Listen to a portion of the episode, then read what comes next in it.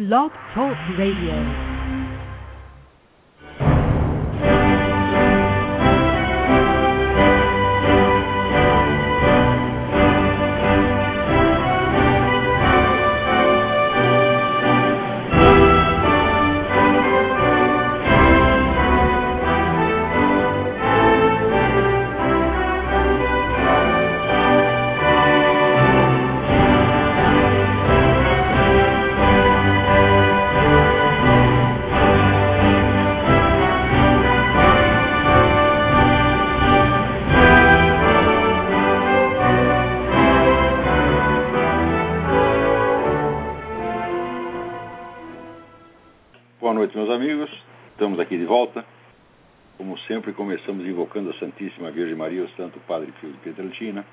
Que roguem a Deus que nenhuma injustiça se cometa nesse programa. Por falar em injustiça, nós aqui estamos hoje celebrando o fato de que o processo movido pelo professor da Unicamp, José Carlos Furi Quartim de Moraes, contra o Diário do Comércio, na pessoa do seu diretor da redação, Moisés Rabinovich, foi extinto pelo Tribunal de Justiça de São Paulo, pelo fato de ter sido movido com base na lei de imprensa, a qual não vigora mais, já foi declarada inconstitucional. Então o processo foi simplesmente extinto. Mas entrando na matéria do processo, a coisa se torna ainda mais interessante, porque a coisa começou com um artigo que eu escrevi em 2007 para o Diário do Comércio e para o Mídia Sem Máscara, no qual eu dizia que o professor Quartim de Moraes devia o seu prestígio universitário, menos a sua, as suas realizações intelectuais, que são absolutamente nulas e desprezíveis, inclusive um escrito ridículo sobre Epicuro, é, do que a sua condição de assassino político, que em certos meios dá um prestígio danado. Né? E esclareci ali que ele tinha sido condenado 30 anos antes, em 1977, mais ou menos 30 anos, não lembro a data exatamente, pelo, como um dos mandantes do assassinato do capitão americano Charles Chandler. É que na época a desculpa era que o sujeito era da CIA e tinha ido lá para dar aulas de tortura. Veja que coisa mais absurda. Né? A história já é a história da carochinha, né? Imagina se a CIA né, vai delegar num sujeito do exército, né? O camarada é do exército. O que está fazendo a CIA, né? É, para dar aulas de tortura para delegados brasileiros. Né? É, eu sei que fuzilaram o cara, assim, pelas costas, incluindo na frente do filho, o filho e a mulher estavam lá dentro, um negócio de uma covardia extraordinária. E, e eu dizia que o, o Quartim de Moraes tinha sido condenado por esse crime. Imediatamente ele reclamou, publicou um artigo dizendo que essa é uma calúnia direitista sórdida, ele nunca tinha estado envolvido neste crime e que ele tinha sido condenado por uma coisa completamente diferente. Querem saber? O que ele disse aí foi verdade. Ele de fato foi condenado por outra coisa completamente diferente. Só que, qual era a fonte da informação que eu havia transmitido? Da onde que eu tirei a ideia de que o Quartim de Moraes tinha sido condenado pelo assassinato do capitão Chandler? A fonte, meus amigos, era o próprio Quartim de Moraes. E numa entrevista dada ao jornal da Unicamp, em 2001, havia se gabado do seguinte: ele dizia literalmente o seguinte, essa ação, quer dizer, o assassinato do capitão, me rendeu dois anos de cadeia. Bom, eu li aquilo e quando é que eu ia imaginar que um professor universitário ia ser palhaço bastante para se atribuir um crime imaginário né, só para se exibir perante aquela putada esquerdista do auditório estudantil da Unicamp. Eu não podia imaginar que o cara fosse louco a esse ponto, mas ele era. Então ele disse isso. Resultado, você veja, o sujeito inventa uma mentira, tá certo? E depois acusa de mentiroso quem acredita nela e de boa fé a repassa. Quer dizer, a coisa é de uma vigarice, de uma sem vergonhice imensurável, da qual só esquerdista é capaz. Né? Só comunista consegue fazer um treco desse. Né? Bom, acontece que nesse ínter, antes, quando ele começou a reclamar, eu falei, eu vou esperar um pouco, vou ficar quieto e ver até onde ele vai com essa palhaçada. Né? Como diz, dei, dei linha para o peixe. Né? Daí ele insistiu, continuou reclamando, saiu um editorial furioso no vermelho.org, jornal do, do partido PCdoB, do qual ele é um dos, dos mentores, né? E daí começou um abaixo assinado de professores universitários defendendo o infeliz Quartim de Moraes né, contra a calúnia direitista. E o negócio foi crescendo, crescendo, e chegou a mais de 5 mil assinaturas. Foi o maior manifesto, o maior documento escrito que a esquerda universitária brasileira já produziu contra ou a favor de qualquer coisa. Né? Você vê que o Quartinho é um sujeito importante nesses meios. Né? E quando a coisa estava bem inflada, eu falei, bom, agora chegou a hora de estourar o balão. Daí eu peguei, divulguei, falou, olha meus filhos, eu só repeti o que o próprio Quartinho de Moraes falou. Daí imediatamente fez um silêncio. O silêncio dura até hoje. Está todo mundo quietinho em casa. Ninguém mais falou porra nenhuma. Né? Só que nessa altura o quartinho, vamos dizer, fortalecido, encorajado pelo número de assinaturas, já tinha começado o processo contra o, o, o Diário do Comércio. Imaginando que talvez se ele ganhasse o processo criminal, ele podia talvez fazer um processo civil e tomar um dinheiro da associação comercial. Eu, daí eu pensei, por que, que ele não fez o processo contra mim, fez contra o Diário do Comércio? É claro, eu não tenho dinheiro, o Diário do Comércio tem, né? a Associação Comercial algum dinheiro ainda tem, felizmente. Né? Então ele já estava, provavelmente já estava com um cifrão nos olhos, né? Oba, vamos né? encher os bolsos com o dinheiro da burguesia paulistana. Né? Só que falhou miseravelmente o negócio, não precisou nem entrar no mérito da questão, porque né, faltou base legal, a lei na qual o sujeito com base na qual ele havia processado, não existe mais. Então o processo simplesmente foi para as picas, né? E a essa altura está lá o seu quartinho de Moraes chorando, né? E... Mas acho que essa história merecia, merecia ser contada porque para dar uma ideia né, da cabeça desses fulanos. Né? Agora você imagina, se eu saio por aí, eu digo, olha aqui, né, é, fui eu que matei o John Kennedy, né? Alguém acredita em mim, e repassa aquilo. E daí o processo, o cara dizendo que ele está me caluniando. É possível um treco desse? Nenhum ser humano normal faz isso, mas comunista faz, gente. Comunista não é normal, definitivamente. O quartinho de Moraes não é normal. Você está entendendo? Agora, o que me espanta é o seguinte: como é que ele conseguiu a adesão de 5 mil professores universitários? Como é que nenhum deles desconfiou que podia haver algo de errado na história? É simples, vocês leiam aqueles meus artigos que eu me li lição tardia, que fala sobre a imaginação esquerdista, né? citando ali o, aquele trabalho maravilhoso, Lionel Trilling, The Liberal Imagination, onde ele diz que um, um dos, das características da, da, da, imaginação liberal, liberal nos Estados Unidos quer dizer esquerdista, é a incapacidade de conceber o adversário como um ser humano normal, racional, pensante, né?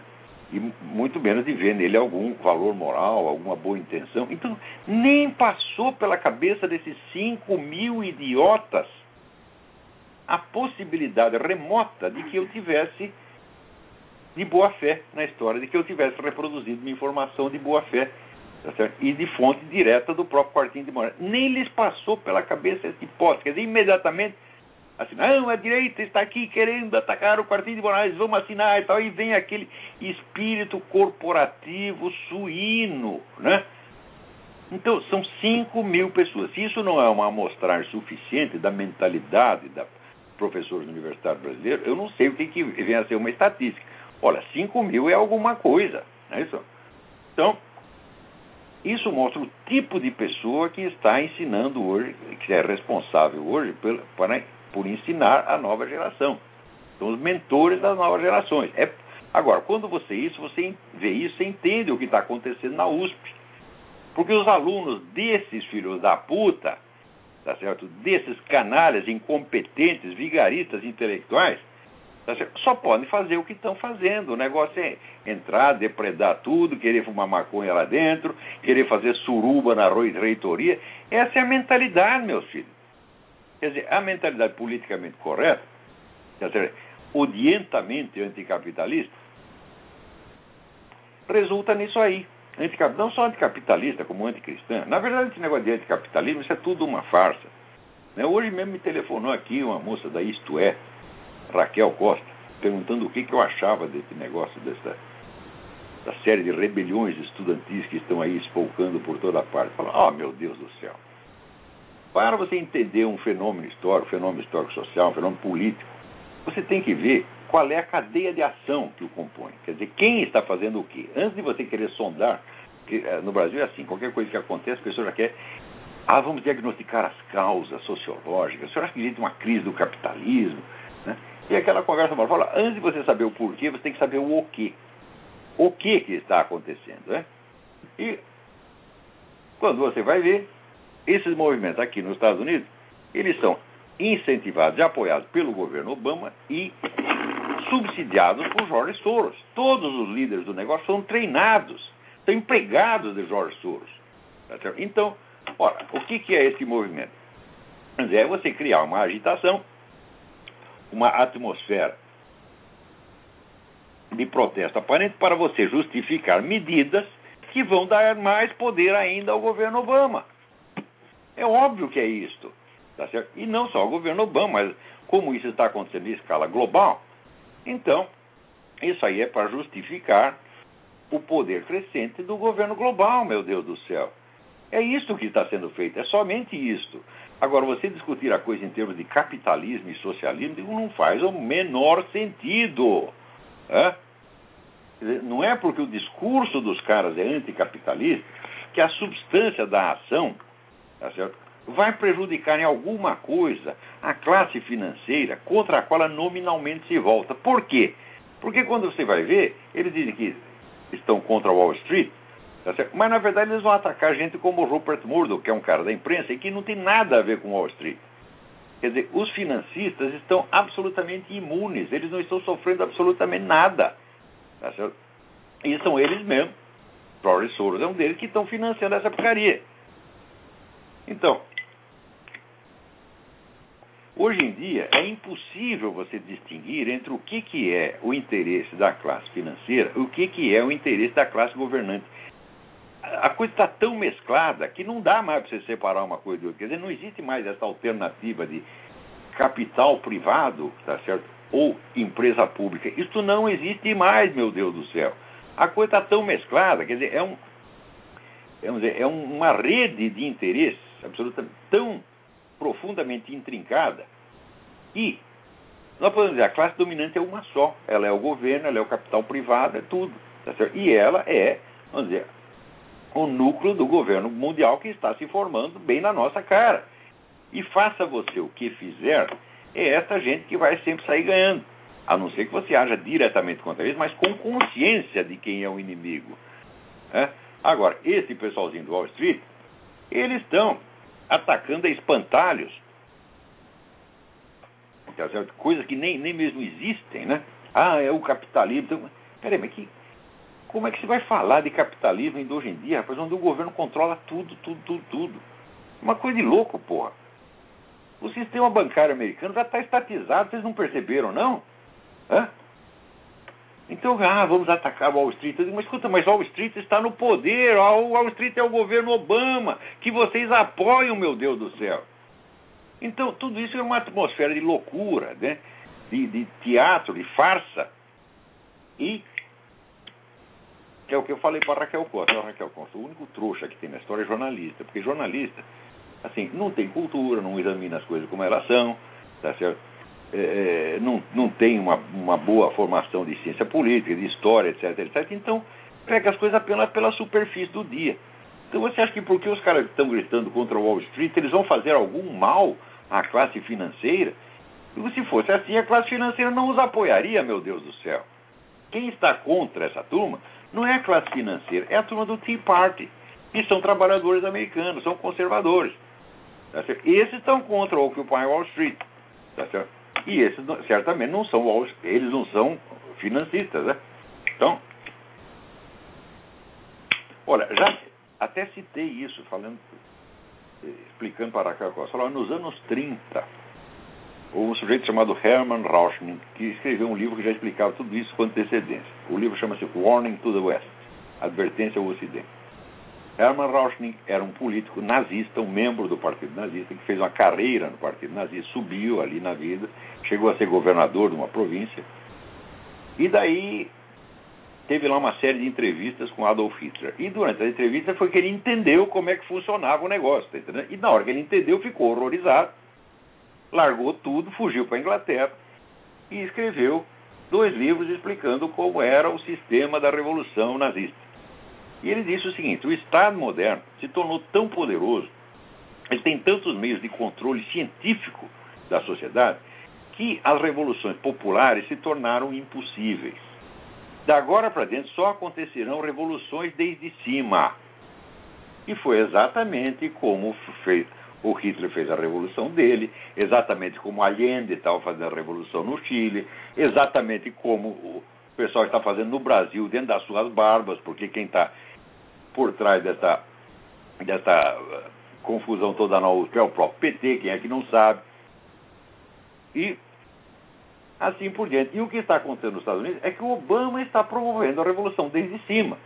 Então, esse diagnóstico desse, que eu considero um gênio da ciência política, Hermann Rauschning, é certíssimo. Né? Só tem revoluções desde cima. Agora, desde o tempo do Rauschning, que é década, fim da década de 30, até hoje, vocês imaginam quanto o aparato de controle social nas mãos do Estado cresceu e se tornou infinitamente mais poderoso. Você vê que hoje mesmo, aqui às duas horas da tarde, todas as estações de rádio e de TV pararam durante três minutos para poder ser conectada a uma central do governo. Então isso quer dizer que o governo americano tem agora total facilidade de interromper a qualquer momento todas as transmissões de rádio e TV do país para o seu Barack Obama falar. É a hora do Brasil. Lembra da hora do Brasil? Foi inventada por quem? Getúlio Vargas, inspirado no quê? Mussolini e Hitler. Né? E agora, passado, naquele tempo, todo mundo aqui achou horrível. Como? No seu país, o, o, o, o, o governo para todas as emissões de rádio, televisão e fala para todo mundo? Fala, pois é. Aqui não era assim. Aqui, quando o governo queria falar, a verdadeira democracia americana, o governo tinha que comprar aquela hora da televisão. E se a televisão não quisesse vender, ele que fosse procurar outro canal de televisão. Agora, seu Barack Obama instituiu aqui a hora do Brasil. Agora ele é o Getúlio Vargas, ele é o Mussolini. Ele para tudo e fala para a nação inteira. É uma instituição fascista. E, no entanto, isso é adotado aqui. E, assim, o Barack Obama está fazendo tanta coisa, ele está estuprando de tal modo o sistema democrático americano, que o pessoal já nem não aguenta mais se queixar, é tanta coisa que não dá para você se queixar de tudo ao mesmo tempo, não dá para você protestar contra tudo ao mesmo tempo. Quando você reclama contra uma coisa, o Barack Obama já está fazendo mais duas pelas suas costas.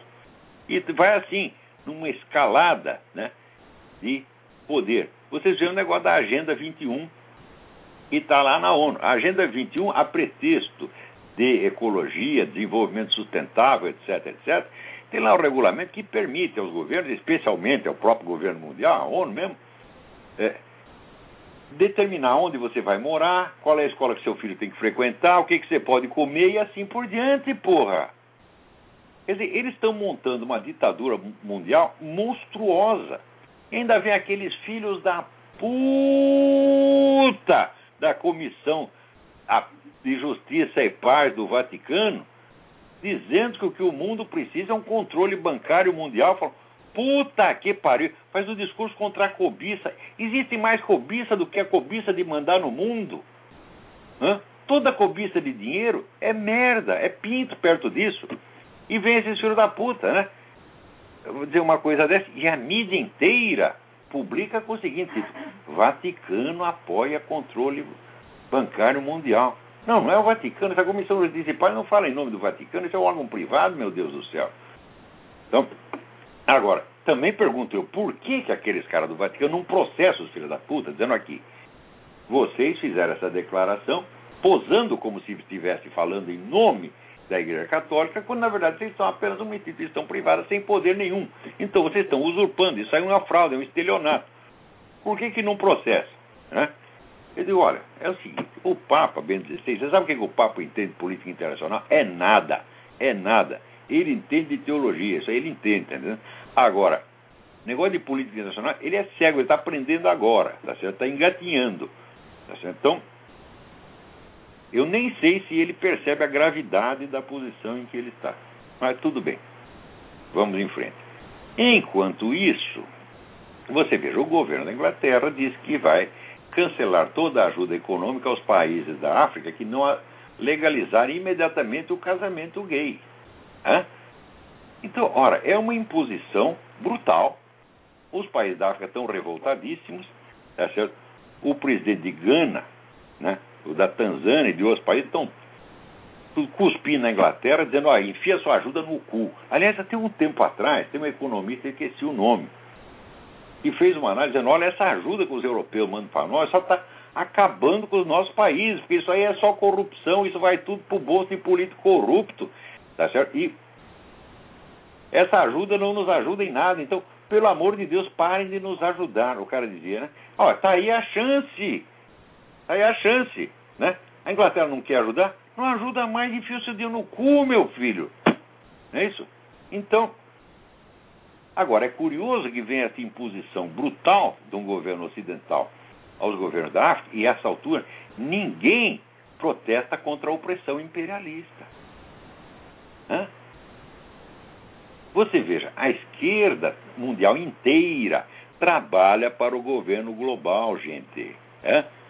Não se trata mais de capitalismo e socialismo. A briga não é mais essa. A, divergência agora não é na escala socioeconômica mais. Porque em matéria de economia todo mundo já tem um certo consenso. Não há políticas tão diferentes assim de um país para outro. Estão todos fazendo mais ou menos a mesma coisa. O que a briga agora é o seguinte: é entre a sociedade civil e o aparato burocrático que a governa. É saber, nós vamos continuar tendo as nossas liberdades, podendo falar o que nós achamos, fumar quando nós queremos, tá certo? Ou como diz a dona Michelle Obama, demagoga, amar quem nós bem entendamos, por enquanto não podemos, não. Nós temos que amar o Lula, nós temos que amar o Obama e temos que amar a senhora, dona Michelle. Né? Né? Quer dizer, vocês pegam os objetos de amor e nos impõem. Né? Agora está aqui. O que, que vocês estão fazendo? Isso aqui, por acaso, essa adoção do casamento gay é uma reivindicação popular que veio do povo da Tanzânia, do povo de Uganda, tá do povo de Gana. Não! Isso é uma imposição de uma elite europeia endinheirada, tá certo? que acha que tem na mão a solução dos problemas da humanidade e vai lá e impõe o casamento gay. E os caras perguntam: casamento gay para quê? Aqui tem três gays na esquina, porra. É? Quer dizer, não é Quer dizer, não é uma coisa que corresponda às aspirações do povo, às necessidades do povo. O povo lá tem necessidade de mil e uma coisa. A última coisa que pode precisar é de casamento gay, meu Deus do céu. Mas para a mentalidade globalista, isto é importante. Não para proteger gays. De maneira alguma. Tá certo? Por quê? Perseguição a gays, olha, ó, no Brasil eu nunca vi perseguição a gays. Olha, gente, eu tenho 40 anos de jornalismo na escola. É? Eu nunca vi ninguém ser discriminado na redação por ser gay. Nunca, nenhuma vez. Nem meia vez. O máximo que se fazia era botar no cara um apelido amigável. Que a gente mesmo ria. Hã? E um cara lá que a gente chamava de rainha. E ele achava lindo ser chamado de rainha, porra. Era o que ele queria ser na vida. Né? Então não havia, não havia malícia nenhuma, agressividade nenhuma, o cara era nosso amigo, porra. Né? Então, isso era o máximo que acontecia. Né? E agressões a gays, havia sim. Havia, o sujeito contratava um, um garoto de programa para ir com ele no hotel, o garoto comia o cara, depois batia nele e tomava o dinheiro. Agora, você acha que o sujeito capaz de ir para cama com outro por dinheiro é o quê? É heterossexual? Digo assim, ó, oh, meu filho, isso é heterossexual. Ele vê um homem pelado, o pau dele não vai levantar.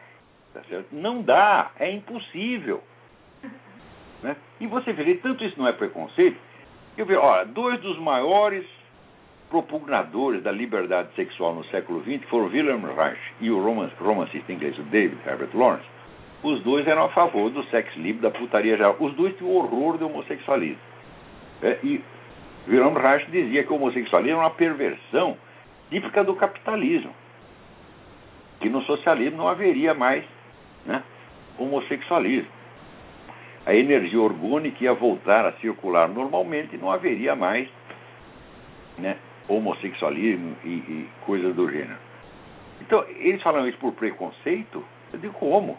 Esses caras, eles eram rebeldes. Eles estavam contra o establishment, contra a moral, era abertamente anticristão, anticonservador, tá certo?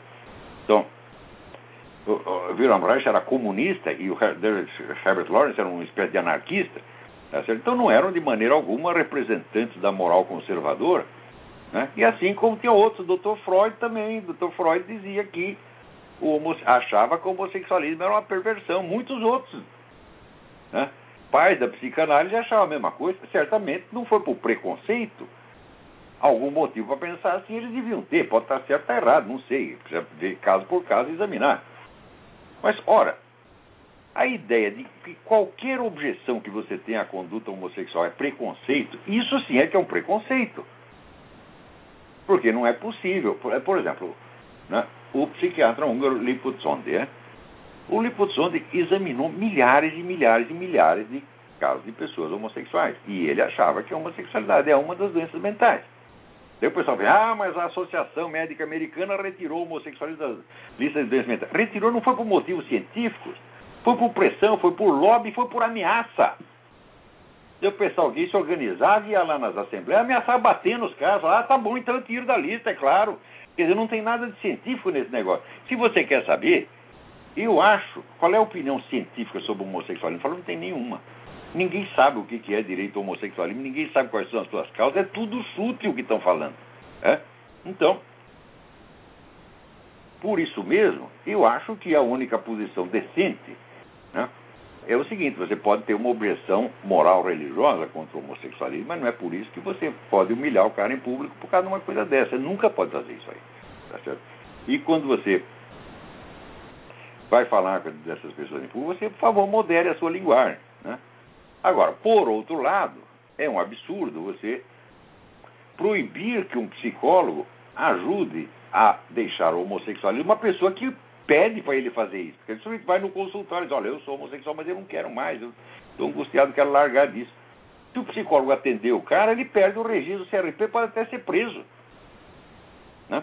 Quer dizer que, na verdade, a resolução do CRP, eu li, dizia o seguinte, proibia tratamentos coercitivos, quer dizer, você forçar o cara a se tratar para deixar de ser homossexual. Mas, na verdade,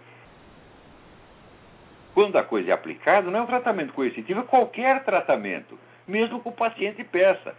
Então você vê que esse espírito desse movimento gaysista internacional é um espírito tirânico, prepotente, tá certo? que não hesita em violar a soberania das nações da África para se impor, tá certo?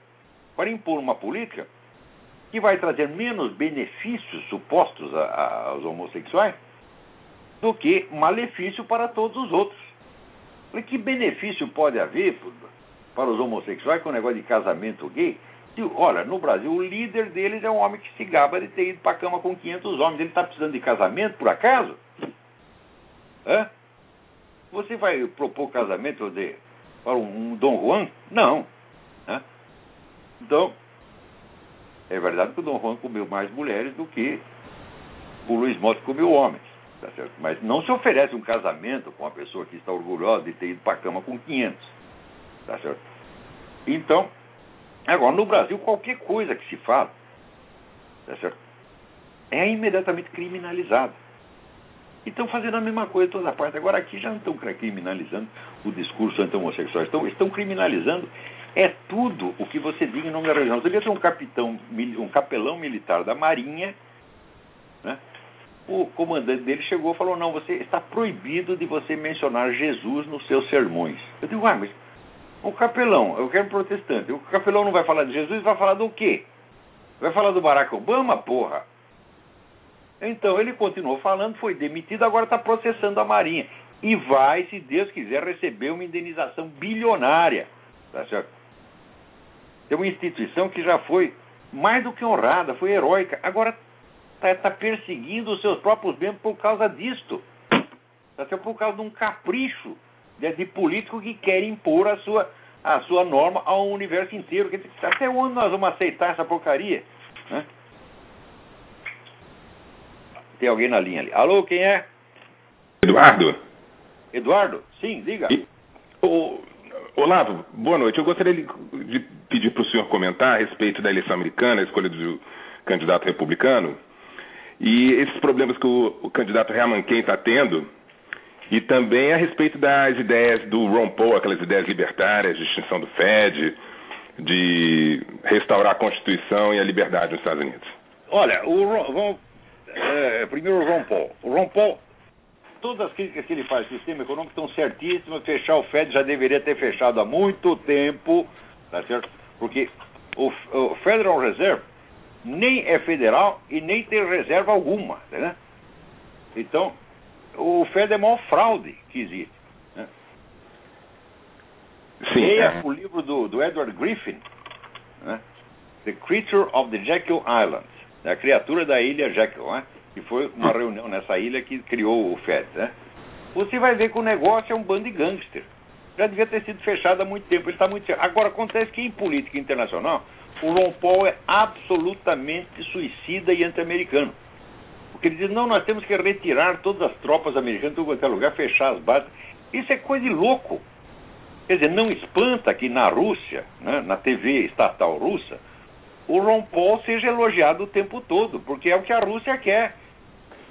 Daqui Sai os americanos, entra nós e os chineses. Fala, coisa de maluco, isso aí não pode. Então, quer dizer, o Ron Paul, se fosse um candidato a um cargo puramente interno, dizer que fosse candidato a governador do estado, você apoiaria o cara, mas ele não pode ser presidente porque ele vai destruir a posição internacional dos Estados Unidos e abrir o campo para o imperialismo chinês e russo, que é o mais violento que já houve.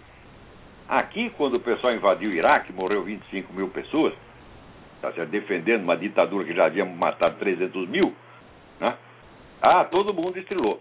Os russos mataram um milhão no Afeganistão, meu Deus do céu. Né? E, no Tibete, os chineses já mataram mais de um milhão de tibetanos. E ninguém fala nada, porra. Então, quer dizer, quem é que quer viver num mundo que é governado por russos e chineses? Então, agora, com relação a essa história do Herman Cain, toda essa está muito mal contada, porque essa mulher, a última que apareceu, que foi a única que deu o nome, ela no emprego seguinte dela, ela fez a mesma coisa, ela reclamou que estava sofrendo assédio sexual. Quer dizer, ela acabou de sofrer um assédio sexual do Herman Cain, já vai sofrer outro assédio sexual lá, fala, porra. Quem não conhece a figura, essa velhinha que toda semana vai na delegacia dizer que foi estuprada? Essa coisa tem a credibilidade de uma nota de 32 dólares. né? Isso aí foi tudo inventado, obviamente. Agora, pode haver o caso seguinte. Quando fala propostas indesejadas. Uai, como é que você pode saber se uma proposta é indesejada se você não a fez? Né? Então, a lei está muito mal formulada nesse aspecto. Porque é o seguinte: se a mulher aceitou a sua proposta, tudo bem. Agora, se ela não aceitou, passa a ser indesejada retroativamente e você vai para a cadeia. Essa lei foi feita para destruir a figura do macho americano. Tá certo? Tanto que aqui, vamos dizer, a boiolice é uma instituição nacional, é obrigatória, tá certo? E a lei, a pretexto de defender a mulher, está destruindo todas as famílias americanas. Hoje em dia, 50% das crianças americanas vivem sem um dos pais, geralmente sem o pai. Alguns sem a mãe, mas 50%. Por quê? Porque tem aqui uma instituição que é o seguinte, que é a medida cautelar. Sua mulher chega lá na, na delegacia e diz, olha, meu marido ameaçou de me bater. É? Então, imediatamente você tem que se retirar da sua casa, não pode se aproximar num raio de 2 quilômetros, não, só pode falar com seus filhos naqueles 15 minutos que o juiz determinou para você, e se você violar, você vai para cana. E daí você diz, mas escuta, mas eu não tenho direito de defesa? E o delegado responde, não, senhor não precisa de defesa, o senhor não está sendo acusado de nada, isso é apenas uma medida cautelar. E você passa a vida vivendo com essa medida cautelar e pagando a pensão que chega até 80% do que você ganha. Então você é reduzido à miséria, você é tornado um marginal. Tá certo? E vamos dizer, isso é defesa da mulher? Fala, o que, que é isso, porra? Não, isso é destruição do homem, porra. E essas coisas, eu, eu expliquei aqui nas universidades, se um professor diz, por exemplo, que as diferentes funções de homem e mulher não são de origem cultural, mas tem algo de natural, isso é considerado assédio sexual. E tem centenas de professores que estão sendo processados por assédio sexual por isso. Então, são leis feitas, por legisladores revolucionários para criar crises, meu Deus do céu. Então a coisa aqui é muito fácil, né? Uh, para, para, essas mulheres. Não, ver, nenhuma delas provou nada. Não tem, essa última não tem sequer uma queixa na polícia. Eu digo, mas se isso aconteceu, me por que a senhora não registrou uma queixa na polícia? Disse, ah, não me pareceu importante. Ah, não pareceu importante na época, mas agora parece importante? Quer dizer, como é que ficou retroativamente importante? E as outras então nem se identificaram. Então, isso, a história está mal contada. Né? E depois tem outra coisa aqui. O pessoal fala, não, nós temos que defender os negros. Não, você só defende os negros quando ele é do seu partido, porra. Agora o negro aqui não tem sequer o direito de escolher o partido que ele, que ele vai. Se ele vai por republicano, todo mundo cai de pau. Quer dizer, você é negro, só que enquanto você tem uma carteirinha do Partido Democrata, se você torna o outro, você ficou branco. Né? Agora aqui, ele diz que em Paris, pela primeira vez, fizeram lá uma passeata para defender a cristandade. Né? E um dos caras diziam, olha, o Estado é leigo, mas a França é cristã. Isto é verdade. Tá e eu não sei se vocês já viram isso, mas eu já estive em Paris muitas vezes ia na igreja, assim, uma terça-feira, às três horas da tarde. A igreja estava cheia. Todas as igrejas que eu fui estavam cheias. A única que não estava, assim, é a Notre Dame, e só tinha turista japonês com máquina fotográfica. Tá Mas os outros estavam cheios de gente rezando. Na Notre Dame você não rezar porque não dá. Só tinha espaço para o japonês com as máquinas. Tá então, mas todas as outras igrejas que eu fui, eu fui em muitas, eu sempre vi as igrejas cheias. Então dizer que a França não é mais cristã, não, a França é mais oficialmente cristã, quer dizer, a mídia não é cristã, a classe falante não é cristã, mas o povão ainda é. Né? Agora, aqui alguém me manda um negócio aí no Jornal Econômico, é impressionante. O pessoal fala que os gregos, coitadinhos, são um povo que sofre por causa da crise internacional. Mas olha aqui, os... quer saber de onde surgiu a crise grega? Veja aqui. Em 1930, um lago na Grécia secou, mas o Estado Social grego mantém um instituto para a proteção do lago.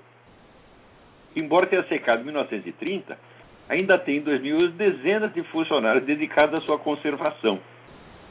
Na Grécia, as filhas solteiras dos funcionários públicos têm direito a uma pensão vitalícia após a morte do mãe ou pai funcionário público.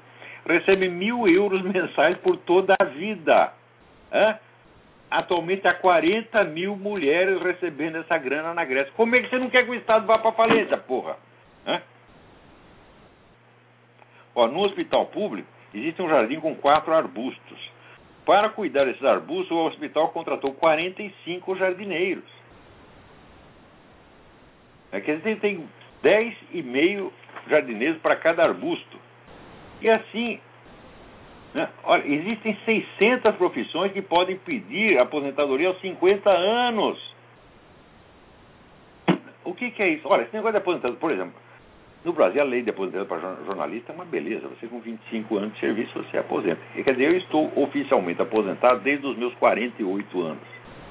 Estou completando 65 e não fui buscar a porra da aposentadoria e digo, pega o dinheiro, não digo enfim no cu, dê para algum né, velhinho que esteja desabilitado, que não possa trabalhar, porque eu, embora esteja velhinho, ainda estou forte, graças a Deus, posso trabalhar, eu não preciso de dinheiro do governo.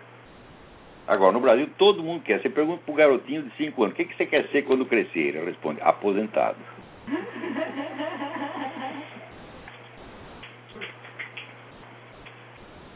Alô, quem é? Tem alguém na linha aí? Ô, alô, Olavo? Eu? É o Otávio de Itajubá, Minas Gerais, tudo bem? Otávio, tudo bem? Tudo certo. Olavo, eu queria fazer duas perguntas rapidinhas, sem tomar muito o seu tempo aí.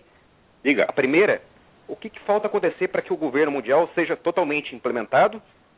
E a segunda, se o senhor conhece alguma boa livraria, algum, algum site de venda de livro, porque aqui no, aqui no Brasil todas as livrarias só tem autor esquerdista, aí fica complicado. Bom, depende de se você lê em línguas estrangeiras. Se você lê em língua estrangeira, você procura www.bookfinder.com. Bookfinders? bookfinder.com. Não há livro que você não encontre no Bookfinder. Se não Ah, está no saber. Bookfinder é porque ninguém publicou, ou então está esgotado. E no Brasil você tem a estante virtual.com.br, que funciona também. né? Ah, bom saber. Olha, eu, eu, te digo mais, eu até estando aqui nos Estados Unidos, se tornou vantagem comprar livro no Brasil pela estante virtual, sai muito barato. O livro aqui nos Estados Unidos é barato, aqui eu comprei mais livro que muito livro que eu jamais poderia comprar no Brasil. Ah, bom E, saber. ah, encontro tudo através do Bookfinder. Porque essas livrarias de rede aqui tá, tá difícil. É livro de autoajuda, esoterismo, au- autor esquerdista, né? Ah, sim, a Livraria Brasileira tem livro de autoajuda, de, de, de ocultismo, de administração. E, e antigamente tinha um pouco livro de comunismo também. Agora acho que nem isso mais precisa, né? Quando já virou todo mundo comunista, não precisa mais livro comunista. Exatamente. porque o comunista lê um livro inteiro, porra, o que, que há? Ninguém é de ferro. É. Eu lembro no tempo que eu estava nesse meio esquerdista, tinha gente que estudava, né? Eu li Karl Marx e Lenin pra caramba naquela época. Hoje em dia você vai ver se essa putada do, do, do, do- do PT lê alguma coisa. E nada, até a turma da USP, esses caras lá. E nada, eles só ele pega o papel do livro só pra enrolar maconha. Chega lá, o livro tá tudo rasgado, usaram tudo pra fumar maconha, pô. É.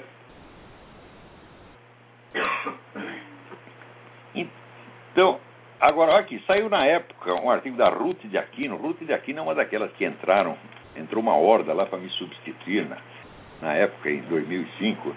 Não sei se é. Ah, não, não, não, não é, é Maria não sei que de Aquino, não é Ruth. Ruth, não, Ruth. Desculpa, Ruth de Aquino é outra pessoa. Dizendo o seguinte: seremos em breve a sexta economia do mundo, mas estamos em 84 lugar no Índice Internacional que mede o desenvolvimento humano em 187 países. Né? Ora, meu Deus do céu, isso aqui, no tempo do presidente Médici, que foi um tempo em que a economia brasileira crescia 15% ao ano, o presidente Médici teve a hombridade de ir na televisão e dizer o seguinte: a economia vai bem, mas o povo vai mal. Era isso aqui que ele estava observando. Agora, hoje em dia, onde até esse contraste entre o crescimento da economia e a má condição de vida da população aumentou, você não vê um presidente sincero dizendo isso. Você vê esse palhaço triunfalista do, do Lula dizendo nunca na história do mundo, pá, pá, pá, pá, pá, né? só se gabando. Quer dizer, ele está vendo que o povo está na merda. É? Ele está vendo que não tem sequer segurança, meu Deus do céu. Está vendo que a educação que ele dá para as crianças né, as transforma nos últimos colocados nos testes internacionais. Ele está vendo tudo isso. Ele está vendo a porra do SUS, do qual ele foge. É? Então o pessoal diz, ah, mas até ele não ir tratar no SUS é até bom, porque ele, ele está poupando uma vaga para um necessitado. Digo, Você não percebe que isso é um argumento a favor do capitalismo? É? Quer dizer, nessas horas, para defender o Lula, vale o argumento pró-capitalista? Ora, vá pra puta que pariu. Tá certo? E, e- e pelo simples fato de cobrarem do Lula, porque ele disse, dá até vontade de ficar doente para ser tratado no SUS, de tão maravilhoso que é, mas ele, quando fica doente, vai correndo para o Sírio Libanês. O pessoal cobrou isso. Ah, aparece a turma do, do- Carta Capital, do Vermelho.org, dizendo, selvageria contra Lula. Ora, porra! Quando publicam lá que é para matar as pessoas, quando a gente já falou que não é para me matar, que é para matar o Reinaldo Azevedo, isso aí não é selvageria. Agora, você cobrar do Lula uma coisa que ele, como presidente, declarou, isso é selvageria? É assim, é, é- é o problema da cabeça esquerdista mesmo. Eles não são capazes de enxergar a humanidade no outro. Eles têm o monopólio da condição humana, porra. Alô, tem mais alguém aí na linha? Alô? Alô? Alô? Alô? Oi, Olavo. Oi, eu tenho 15 anos, eu sou de Belo Horizonte. Eu queria que você comentasse sobre a doutrinação esquerdista no livro didático. Até no livro de Química. Até no livro de Química tem frase do Lula. Pois é, isso aí tem um amigo meu, já falecido, Nelson Leman da Silva, que fez um estudo sobre isso aí durante 20 anos. Isso aí já vem de longe. Antes de você nascer, essa É coisa já tinha começado. No livro de educação física, no livro de matemática. É? É uma coisa assim É, absurda, absurda. Quer dizer, mas isso já virou de que a coisa já não aparece mais com o nome de comunismo. Não tem mais nome. Né? Já virou, vamos dizer, sabedoria convencional, é opinião pública, todo mundo pensa a mesma coisa. Então, assim, é um negócio do Antônio Gramsci, quer dizer que o Partido Revolucionário adquiriu mesmo né, a autoridade onipresente e invisível de um mandamento divino. Não há mais nem condição de É, você a coisa. Agora eu pergunto, como é que as pessoas que teoricamente são a classe dominante no Brasil deixou acontecer isso? Deixou porque estão enchendo o cu de dinheiro, são todos parceiros do Elite governo, meu é Deus do burro céu. demais, gente. É impressionante isso. Né? E olha Agora, que, que eu não tá estudo em colégio nada. qualquer. O colégio que eu estudo é um dos melhores do Brasil. Ficou em, em segundo lugar no Enem, segundo ou quarto, não lembro. Pois- é, mas é, se você, a nossa melhor universidade está em centésimo octogésimo sétimo no ranking das universidades mundiais. Quer dizer que isso, antes estava abaixo de 200, mas parece que mediram de uma outra maneira. Falaram, não, vamos melhorar aqui a posição da USP, ela foi para 187. Isso é considerada melhor. Então você entende por que, que os caras têm aquela cabeça do signatário do manifesto do Quartinho de Moraes. Eu estou falando, ah, quando o problema intelectual cultural do Brasil é, é gravíssimo, é uma tragédia, é é uma coisa que nunca aconteceu no mundo. Um país desse tamanho destruir totalmente a sua cultura superior e ficar totalmente desprovido de parâmetros para julgar as situações da realidade. Quer dizer, que o que era mera propaganda partidária virou, vamos dizer, as regras áureas da conduta humana e a critério para julgamento de tudo. Você tem que julgar tudo de acordo com a cabeça da propaganda petista. E isso degradou o Brasil, rebaixou o Brasil a uma condição subhumana. Tá? Quer dizer, um país que há 10 anos tem 50 mil homicídios por ano, tá certo? onde o consumo de droga vai crescendo cada vez mais, ainda fica querendo dar lição de moral para os outros, sai o Lula aí pelo mundo, né, passando pito nos outros. Ah, mas que coisa mais desproporcional. Você vê, essa santificação do Lula, né? Beatificação, diz que quando ele vai lá no Nordeste, o pessoal oferece a cabeça para ele fazer imposição de mãos. Quer dizer, é um negócio do o poder curativo dos reis, que na Renascença tinha, né? Luís XIV, quando viajava, vinha o povão lá para ele botar a mão na cabeça. Oh, majestade, estou aqui com hemorroide, impõe as suas mãos para me curar. Eu estou broxa, põe aqui as mãos né, para o meu peru levantar. E assim por diante, é? É- Era um negócio horroroso, tá? Agora virou. Agora é o Lula que tem o poder de imposição de mãos, meu Deus do céu. Isso não foi feito pelo povão, isso foi feito pela mídia e pela propaganda. Agora, quando você vê quem é o cara que eles estão santificando, você veja, Luís XIV, é verdade, Luís XIV tinha 28 amantes, ele não era nenhuma flor de ser. Porém, ele sempre defendeu a igreja, sempre foi cristão. Quando né, o orador da corte, que era Bossuet, passava pito nele em público, ele baixava a cabeça. Agora, o Lula não. O Lula diz que ele é um homem sem pecados. Né? Ele se compara a Jesus Cristo. Mas quem é o Lula, na verdade? Lula é aquele que diz que tinha saudade do tempo em que os meninos faziam sexo com cabrita no Nordeste. Ele é aquele que se gabou de ter tentado estuprar, verdadeiramente ou não, um colega de cela. O homem é um porco, meu Deus do céu. Vocês não entenderam ainda? Então, a hora que você pega né, um sujeito desta baixeza e começa a beatificar, então o país está absolutamente louco. Ele perdeu todo o critério moral. Então, quando perde o critério moral, não só critério moral, critério de realidade, ninguém mais sabe julgar coisa nenhuma. Então, quer dizer, qualquer discussão pública nesse país é só baseada em estereótipo, em história da carochinha, em lenda, em bobagem. E a verdade mesmo ninguém pode falar, porque ninguém consegue apreender a verdade, mesmo quando ela está na sua cara. Então virou realmente um hospício, porra. né?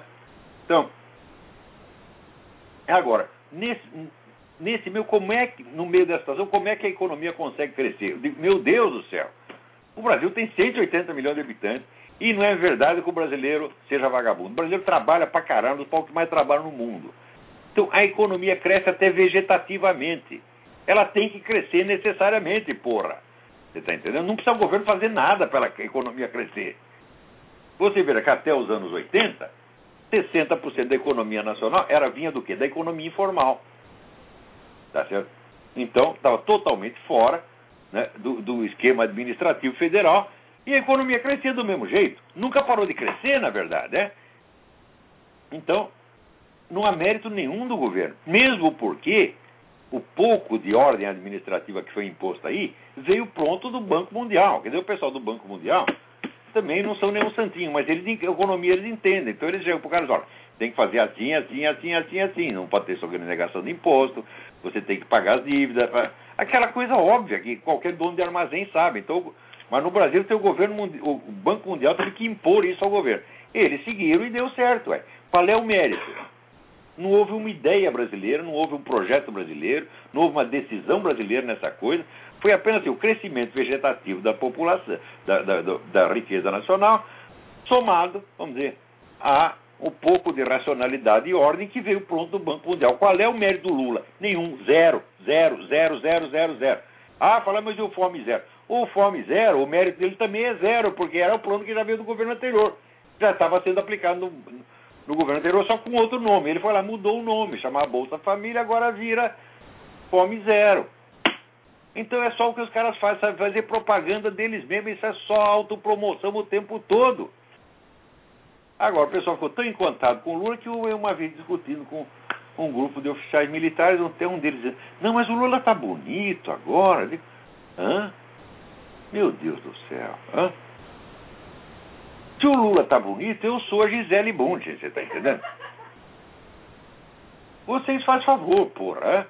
E vem, vem da Gisele Bund, vou eu lá, pôr um biquíni, vou lá desfilar, e todo mundo vai ter que achar lindo. Vai ser o fim do mundo, porra.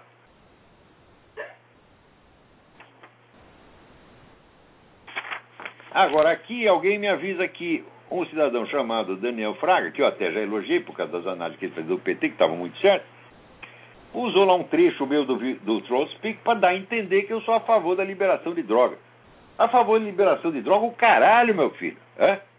E o lugar do traficante é na cadeia, o lugar do usuário também. Você está entendendo?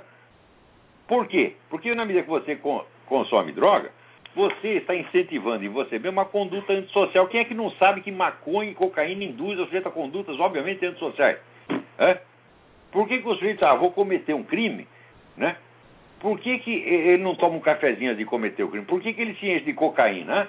Porque aquilo encoraja. Todo mundo sabe que o cara cocainado adquire uma coragem artificial, né? Não tem mais medo de porra nenhuma. Então, e, e, se torna um cara autoritário, prepotente. Quem é que não sabe? Quem é que já não viu cocainado, meu Deus do céu? É? E maconha? Maconha torna o sujeito tão imbecil. Você já viu conversa de maconheiro, meu Deus do céu? É? Maconha imbeciliza. Então não é que o sujeito está fazendo mal para você mesmo. Não, nós temos que garantir que as pessoas tenham uma conduta sexualmente viável. Então, a bebida alcoólica, quando passa do certo limite, torna o cara perigoso. Mas existe uma quantidade que você pode medir. Mas e cocaína? Hã? Um pouquinho já torna o camarada completamente doidão, porra. Então não é questão de quantidade. Né? Agora, cigarro, bom, se mesmo supondo que o cigarro faça mal, que eu não acredito, eu estou aqui com 65 anos, fumando desde os 15 e tenho muito mais saúde que seu Zé Serra, seu Drauzio Varela, tá certo? E esses antitabagistas todos, tá certo? Eles tudo já tiveram infarto, ponto safena, etc, etc. Então eu estou aqui em Pave do Colosso, ô doutor Varela, cadê a ponte safena que o senhor me prometeu? Cadê a porra do infarto de enfisema que o senhor me prometeu que não veio? Isso aí é propaganda enganosa, tá certo? Então, mesmo supondo que o cigarro faz mal, faz mal para você, porque só fumante passivo é fraude, fraude, fraude, fraude. Por falar em fraude, meu Deus do céu! Aqui, ó. Mesmo supondo que o cigarro fizesse mal, faz mal para você e não para o outro. Agora, cocaína é perigosa para os outros. Né? Aqui está circulando o livro Merchants of Doubt, Mercadores da Dúvida, né, que diz que os caras que são céticos quanto ao negócio do aquecimento global né, são todos fraudulentos, porque tinha um deles que trabalhou para a indústria tabagística e contestou as investigações sobre tabaco. A mulher escreveu um livro inteiro, nunca vi um livro tão badalado assim, tudo quanto ela. E ela atacando, sobretudo, três cientistas, dos quais só um está vivo ainda. Ela foi esperta, né? escolheu os é, os caras já mortos para não poder Mas o cara que está vivo, esqueci o nome dele, é, pô, importância. Ele escreveu assim, uma página e meia. Né? E disse, olha, essa mulher, ela, assim, ela é tão burra que ela acha que berilo é metal pesado, e ela não, Não, é, apontou assim 20 erros científicos que tinha na. Essa mulher não é cientista e também não é historiadora, porque ela não cita uma única fonte primária. É tudo feito de terceira ou quarta mão. Pronto, acabou com o livro, porra. É. Assim, uma página e meia. Agora, eu nunca vi uma campanha de propaganda como a montada em torno desse livro. É impressionante. Bem, o nosso tempo aqui já está acabando. E eu tinha mais um negócio que eu queria falar, mas tanto papel aqui que eu já me perdi. É... Aqui o doutor Flávio Gicovati, né, que fala horrores a respeito de religião, agora ele falou de gay, né, e está todo mundo descendo o cacete nele.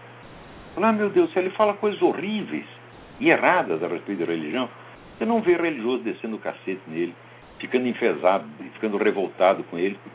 Não, deixa o doutor Flávio Chicovati falar o que ele quiser. Agora falou lá um negócio de gay. Meu Deus, a campanha de ódio que está contra ele é uma coisa impressionante. E eles adoram, assim, é um, todos contra um. A junta milhares, agora pegaram o doutor Flávio Gicovati.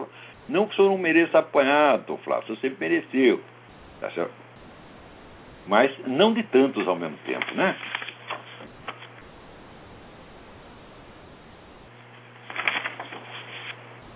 Agora, aqui fizeram uma pesquisa e diz o seguinte: era isso que eu queria falar. Três entre quatro pastores da igreja protestante aqui dos Estados Unidos dizem que não vão mencionar nos seus sermões a perseguição de cristãos no mundo. Três entre quatro. Porque, ah, porque pega mal, não é politicamente correto. Pode ofender os muçulmanos, pode ofender os comunistas, né? pode ofender os gaysistas. Então, deixa eles matar cristãos sossegado, coitadinho. É o divertimento deles, deixa eles matar quem quiser. Né? Então, olha, é por isso que a coisa está nessa merda. Né? Ao mesmo tempo, vem aqui a notícia de que o, o, o John Holdren, que é o secretário do Obama, ministro do Obama para Ciência e Tecnologia, está passando aí segredos tecnológicos inclusive bélicos, de montão para a China. Quem o autorizou a fazer isso? Isso aí é o novo caso Rosenberg, é como aqueles caras que entregaram o segredo da bomba atômica para a Rússia. Só que naquele tempo havia pessoas aqui que ainda estavam alertas quanto ao interesse nacional. Agora o cara está fazendo isso e nada acontece, porra. O cara continua ministro lá em Fábio do Colosso. É o verdadeiro Zé Dirceu, ele é indestrutível, ele é intocável. Então, olha, o nosso tempo aqui acabou. Então, até a semana que vem. Muito obrigado.